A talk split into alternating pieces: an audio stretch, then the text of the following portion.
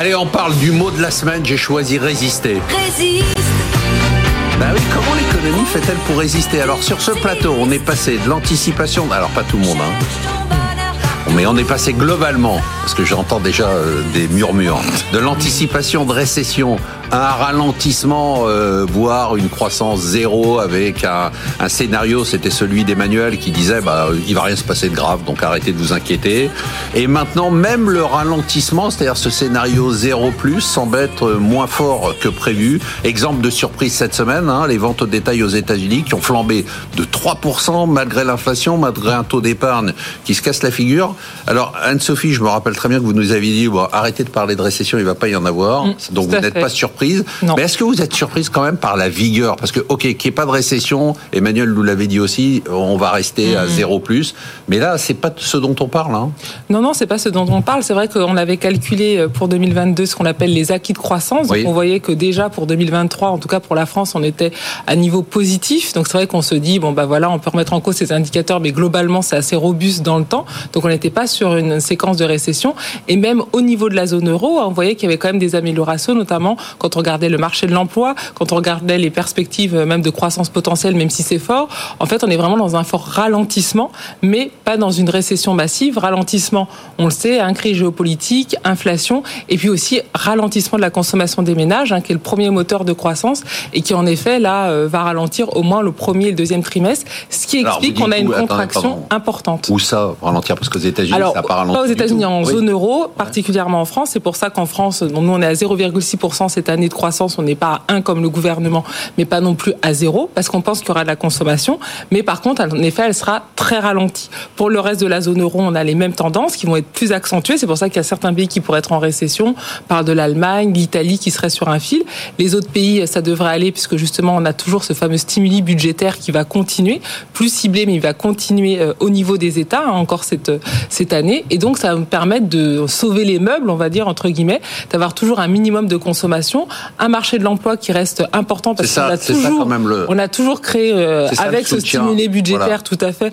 On a de la demande qu'on a créée, donc il faut avoir de l'offre d'emploi. Et donc quand vous prenez ces deux corollaires avec en plus, je dis pas euh, les hausses des taux qui vont permettre de faire baisser quand même progressivement l'inflation, et eh bien finalement euh, vous en sortez pas si mal. Emmanuel Le Chiffre, je me rappelle donc vous nous avez répété ici à chaque fois, hein, il n'y aura pas de mauvaises nouvelles et puis arrêtez de vous inquiéter. Mais quand même, il n'y a pas de mauvaises nouvelles. Mais il y a la guerre en Ukraine, il y a les taux d'intérêt qui ont remonté, il y a la consommation qui marque le pas, et, tout ça, ça donne quand même des chiffres qui sont, bon, finalement, ok, bah, si on fait en France entre 0,6 et 0,9%, c'est quand même pas mal.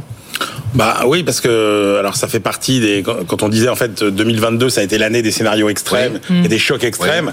Et 2023 ce sera une année au cours de laquelle il ne, ne se passera aucun événement euh, extrême, c'est ce qu'on avait dit mais c'était pas de la prédiction, c'est parce qu'à chaque fois que vous regardez finalement un risque potentiel, ce risque potentiel est porteur lui-même des effets correcteurs de ce risque potentiel. Prenez par exemple, vous pouvez avoir le scénario que vous voulez sur la croissance chinoise qui est quand même un des gros aléas de l'année. Vous voyez bien que quel que soit le scénario mm. euh, croissance forte, bah ça, ça génère quelques inconvénients, mais ça a aussi des avantages. Croissance faible, même chose. Si vous avez une croissance faible, c'est une bonne nouvelle pour les matières premières et l'inflation. Si vous avez une croissance forte, c'est une bonne nouvelle pour euh, notre croissance euh, à nous euh, aussi. Et donc, d'accord, mais quand vous regardez les, les, deux événements dont vous citez, que vous citez par exemple, c'est intéressant.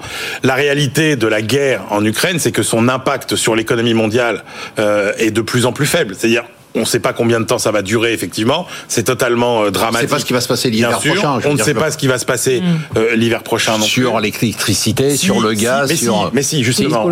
Prenez par exemple ça, aussi. quand on exclut les scénarios extrêmes, euh, on dit attention, on va tous les pays vont se remettre à racheter du gaz mm. à, la fin de l'été, ça va être terrible. En fait, non. Non, mais qu'est-ce qui s'est passé il y a un an? C'est que tout le monde s'est mis en Europe, notamment de façon totalement désordonnée, à acheter du gaz. Il y a eu quand même un mouvement de panique. En même temps, tout le monde voulait à n'importe quel prix. à n'importe quel prix. Là, on a quand même mis en place des mécanismes qui devraient éloigner. Je je dis pas que les prix du gaz, encore une fois, non, ne non, j'ai compris, Mais vous voyez les pics qu'on a connus, ça, ça on, ne, on ne les aura pas. Et la bonne nouvelle, et moi je pense que euh, vous parliez juste des taux d'intérêt pour finir, l'événement pour moi le plus important, c'est qu'en fait, tout le monde prend conscience que la hausse des taux d'intérêt euh, ne doit pas faire peur, mm. et que la hausse des taux d'intérêt est au final, au bout du bout, une bonne nouvelle pour pour l'économie mondiale. Bon, alors ça, on va y revenir tout à l'heure. Là, hausse des taux d'intérêt des banques centrales. Sébastien Corchia. Oui, un petit mot qui, qui permet aussi de montrer pourquoi l'économie, au moins à court terme, est dopée, c'est qu'on a vécu dans un monde quand même qui était un monde de pénurie, et le mot pénurie, c'est un mot que vous n'avez plus aujourd'hui. C'est-à-dire que même sur le monde des voitures, vous vous achetez une voiture. Post-Covid. Post-Covid, on vous disait une voiture, faut attendre deux ans. La réalité, c'est qu'avec l'ouverture de la Chine, hein, euh, au mois de janvier, qui a été annoncé, les ports se sont libérés, les marchandises sont, sont arrivées, et donc les usines tournent parce qu'elles ont plus de problème de pénurie, semi-conducteurs ou ce que vous voulez. Ça fait tourner le PIB. Et quant au consommateur, il était lui-même en attente en se disant, bah tiens, j'aimerais bien acheter cette carte vidéo, mais elle est trop chère, elle n'est pas disponible. J'aimerais bien acheter cette voiture, euh, elle n'est pas disponible, j'ai pas envie d'attendre deux ans. Et tout d'un coup, on a un consommateur qui n'a pas consommé beaucoup finalement. Hein. Il a consommé au mois d'octobre, on l'a vu dans les chiffres américains là, qui a consommé au mois d'octobre parce qu'on lui a fait un Black Friday pendant trois semaines à moins 50%. Il n'a plus rien consommé en novembre-décembre. Puis au mois de janvier, il se retrouve avec un salaire quand même aux États-Unis, mais en Europe qui commence à réaugmenter. Il y a toujours de l'emploi, il marche bien euh, euh, aussi en Europe. Donc les gens de l'argent ont du travail, et puis ils pouvaient pas acheter des biens et les biens sont là et les usines tournent. Donc attention, à court terme, on a finalement un effet d'offre qui permet à l'économie de tourner, mais pas forcément un effet de demande. Tous les goulets d'étranglement et de pénurie post-Covid qui, du fait du ralentissement de l'économie relatif, permettent à l'économie de se tenir. Donc et d'accélérer un, petit peu. Ce que vous dites, c'est même chose sur, sur, tout ce qui a fabriqué l'inflation. Il y a Pascal qui veut. Vous voyez bien que tout est en train de, de, de, de, ralentir et de nous conduire à un ralentissement quand même assez marqué de l'inflation. Le coût du fret, c'est assez spectaculaire. Ah, on est revenu quasiment au niveau d'avant. Mm. Il est revenu au niveau d'avant. Peut-être juste pour compléter. rapidement. Si on parle de minutes des entreprises, les carnets de commandes étaient quand même plus que pleins, ce qui a énormément soutenu la croissance en partie l'année dernière et a permis quand même de passer la crise de manière relativement OK.